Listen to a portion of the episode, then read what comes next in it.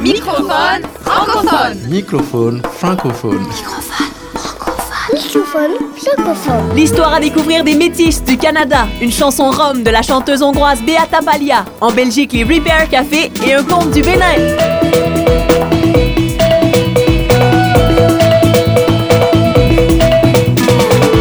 Microphone francophone. Francophone.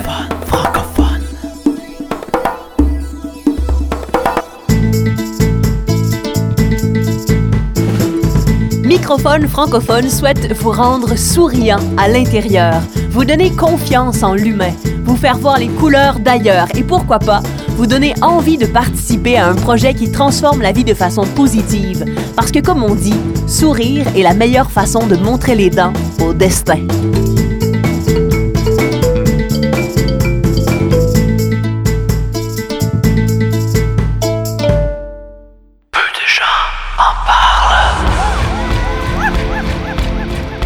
Devant les enjeux actuels reliés au pluralisme dans nos sociétés, l'histoire des métis au Canada peut être inspirante.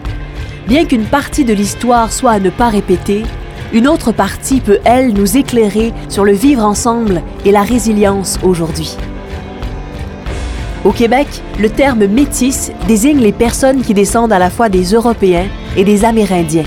Ils représentent une nation distincte, issue de la mixité née dans les années de la colonisation française en Amérique du Nord au 17e et au 18e siècle.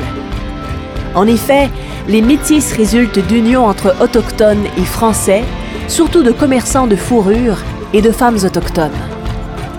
Les dirigeants français de la Nouvelle-France encourageaient les mariages mixtes afin de préserver la fragile colonie nouvelle. Peut-être que des idéaux plus grands ont aussi inspiré les fondateurs. Ainsi, Samuel de Champlain, fondateur de la ville de Québec, aurait dit Nos jeunes hommes épouseront vos filles et nous formerons un seul peuple. Malheureusement, au fur et à mesure qu'ils sont devenus plus nombreux, les Blancs ont voulu s'accaparer encore plus les ressources du territoire.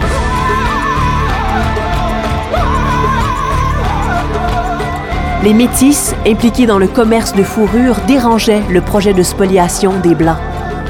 Dans ce contexte, plusieurs métis n'ont eu d'autre choix que d'immigrer plus à l'ouest du pays, vers les contrées sauvages des Grands Lacs. Pendant plus ou moins un demi-siècle, ils y ont poursuivi leur vie autour de la traite des fourrures et de l'agriculture. Puis sont venus d'autres métis, descendants d'Amérindiennes et de marchands anglais cette fois. Quelques tensions existaient entre les deux groupes, mais globalement, les relations étaient apaisées. Les historiens disent que la pratique de l'intermariage, ainsi que des activités réalisées en commun, contribuaient au bien vivre ensemble. À cette époque, les Métis utilisaient plusieurs langues. L'anglais, le français et les langues amérindiennes, en plus de leur propre langue, nommée le méchif. La culture et le mode de vie des Métis mélangeaient des éléments autochtones et européens. C'est l'âge d'or des Métis au Canada. Mais avec la construction du chemin de fer vers l'ouest du Canada, de nombreux colons blancs sont arrivés et des conflits ont éclaté. Les Métis, menés par Louis Riel, ont résisté au gouvernement fédéral dominé par les Canadiens d'origine britannique. Mais après la pendaison de Riel, les Métis ont perdu la plupart des droits essentiels qui auraient assuré le maintien de leur culture et de leur société. Depuis, de nombreux Métis se sont assimilés aux communautés francophones, anglophones ou amérindiennes. On a pu croire à la fin des Métis depuis, mais aujourd'hui, il existe toujours une lignée, une nation distincte de Métis. Même que ces dernières années, les Métis semblent renaître, réclamant plus que jamais leur spécificité et leurs droits. Au Québec, ils sont 25 000 Métis qui réclament reconnaissance et droits. Après une saga judiciaire de 14 ans, la Cour fédérale canadienne vient de reconnaître que le gouvernement est forcé de négocier avec les Métis face à leurs revendications. Cette décision de la Cour devrait entraîner un degré supplémentaire de respect et de réconciliation et faire disparaître toute incertitude constitutionnelle face aux Métis. Ce qui fait écrire à Russell Bouchard, grand spécialiste de la question métisse au Québec, qu'on assiste à la naissance d'une nouvelle humanité au cœur du Québec. C'est peut-être le début de la renaissance des métis et d'un modèle plus juste et pérenne de meilleur partage du territoire. Ce territoire qui, comme tant d'autres sur cette terre, est constitué de citoyens aux ancêtres très divers. D'ailleurs, la grande majorité des Québécois comptent notamment des Métis et des Amérindiens parmi leurs ancêtres.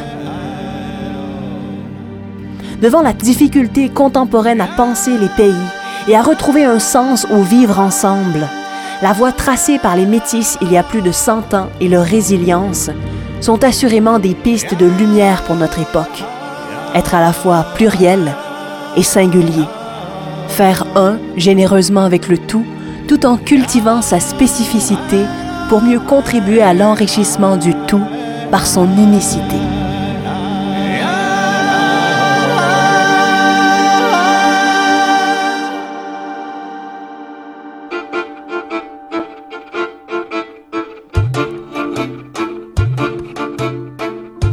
La chanteuse hongroise Beata Palia s'inspire de la musique d'un autre peuple sans pays, enrichi du métissage, les Roms, communément appelés les Tziganes.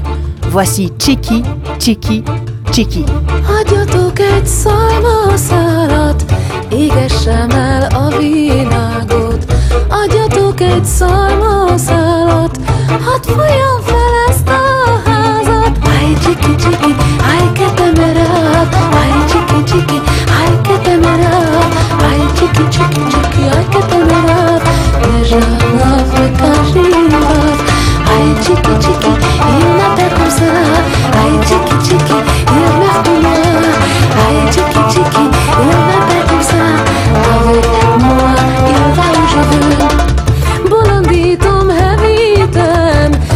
kiáltozza a nevem.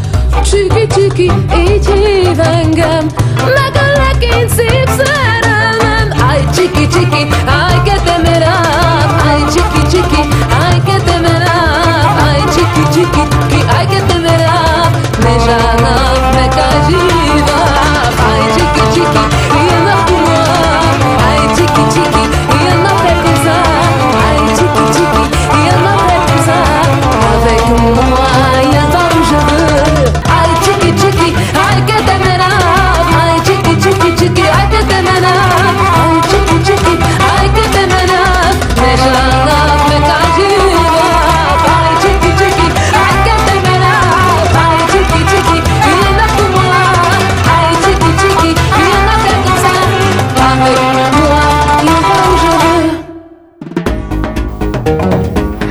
Besoin d'ailleurs.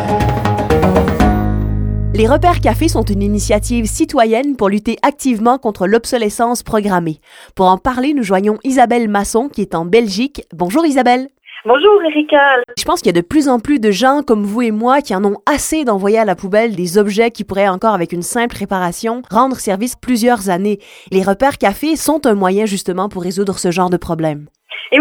Ces Repair Café, en fait, c'est vraiment une émanation du changement des mentalités un petit peu partout. Et cette idée, elle est née aux Pays-Bas. Euh, c'est là qu'ont été lancés les premiers Repair Café, c'est-à-dire les cafés de réparation.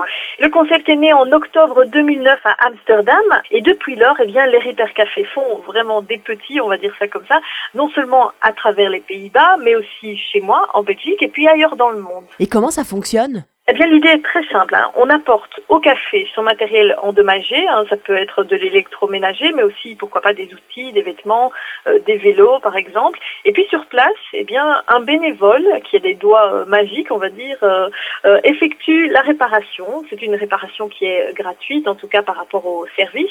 Et pendant que ce technicien, ce, ce bricoleur ou cette couturière exerce sa magie, eh bien, on s'installe au bar et dans la plupart des cas, l'objet est comme neuf au bout d'une C'est juste le temps de boire un petit verre. Alors, aux Pays-Bas, l'initiative fonctionne tellement bien qu'elle est désormais subsidiée par le ministère de l'Environnement et par une fondation qui soutient des projets d'amélioration de vie dans les quartiers. Et puis euh, aussi, eh bien, les particuliers qui sont heureux d'enfin trouver ce service n'hésitent pas eux aussi à, à faire de petits dons et tout ça fonctionne de cette façon-là en fait. Et vous le disiez tout à l'heure, c'est une initiative qui se développe partout dans le monde. Eh bien oui, en Belgique, le premier hypercafé s'est ouvert en septembre 2012, vous voyez, c'est il n'y a pas longtemps. Et déjà aujourd'hui, on compte en Belgique 11 hypercafés qui sont répartis dans le pays. Alors j'ai compté tout à l'heure, il y a aussi 4 hypercafés en France et bien d'autres hypercafés en Grande-Bretagne, au Canada, au Brésil, en Allemagne, en Italie et encore ailleurs dans le monde. Bref, c'est un vrai phénomène. Et euh, si vous voulez trouver un hypercafé près de chez vous, eh bien il faut vous rendre sur le site hypercafé.org. Vous allez trouver non les coordonnées, les infos de tous ces hypercafés, mais aussi, alors ça c'est très important, s'il n'y a pas de hypercafé près de chez vous, eh bien il y a sur le site un mode d'emploi pour vous permettre d'ouvrir un, un hypercafé près de chez vous. Alors nul doute que tout ça euh, va faire en sorte qu'il y aura encore euh, des hypercafés qui vont s'ouvrir dans les mois qui viennent. Ça vous tente pas ça, Erika? Eh ben écoutez, moi en tout cas ça me tente en tant que, consommatrice de café et de réparation. Eh ben j'y cours à l'instant avec, euh, avec mon vélo. Merci Isabelle. De rien, Erika, avec plaisir. C'était Isabelle Masson, notre chroniqueuse de Belgique.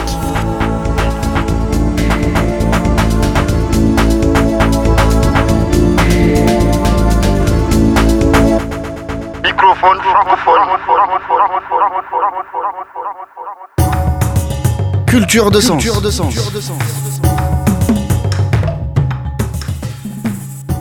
Voici le conte béninois Le jeune homme et Mami Wata, tiré de Sinatou et la calebasse de la chance d'Amoussa Rokiat.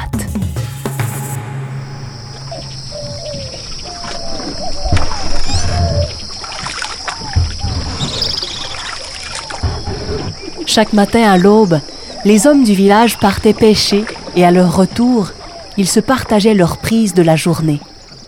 Les habitants étaient très solidaires et unis.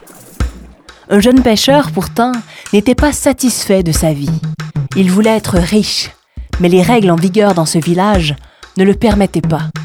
Ceci pour éviter les querelles et les envies que pouvait susciter une trop grande fortune personnelle.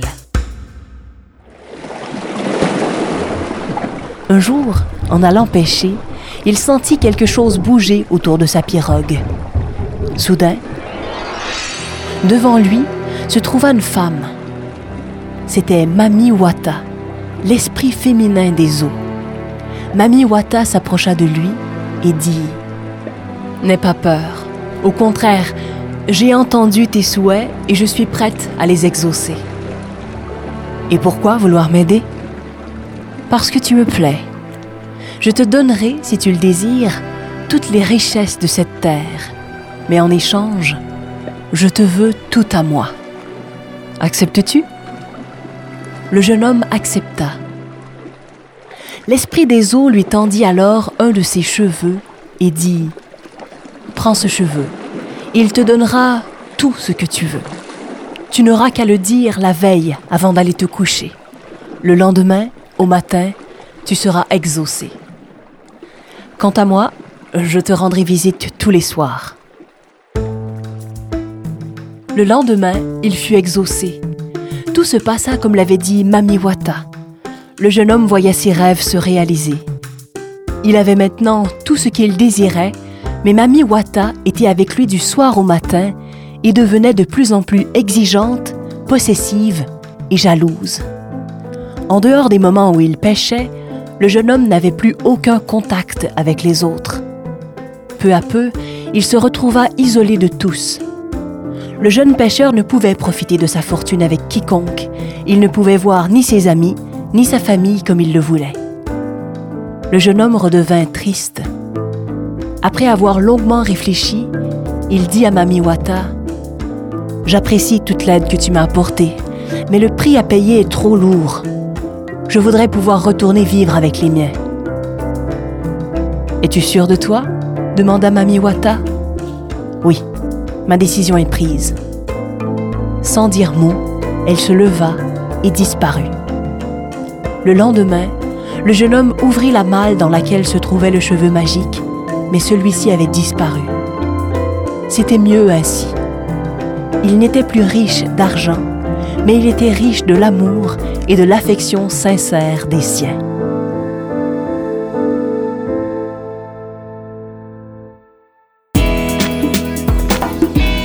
C'était Microphone francophone. Merci à la Fondation Beati et à la Fondation Un Monde par tous pour leur soutien financier.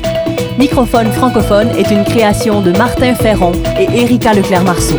Microphone francophone.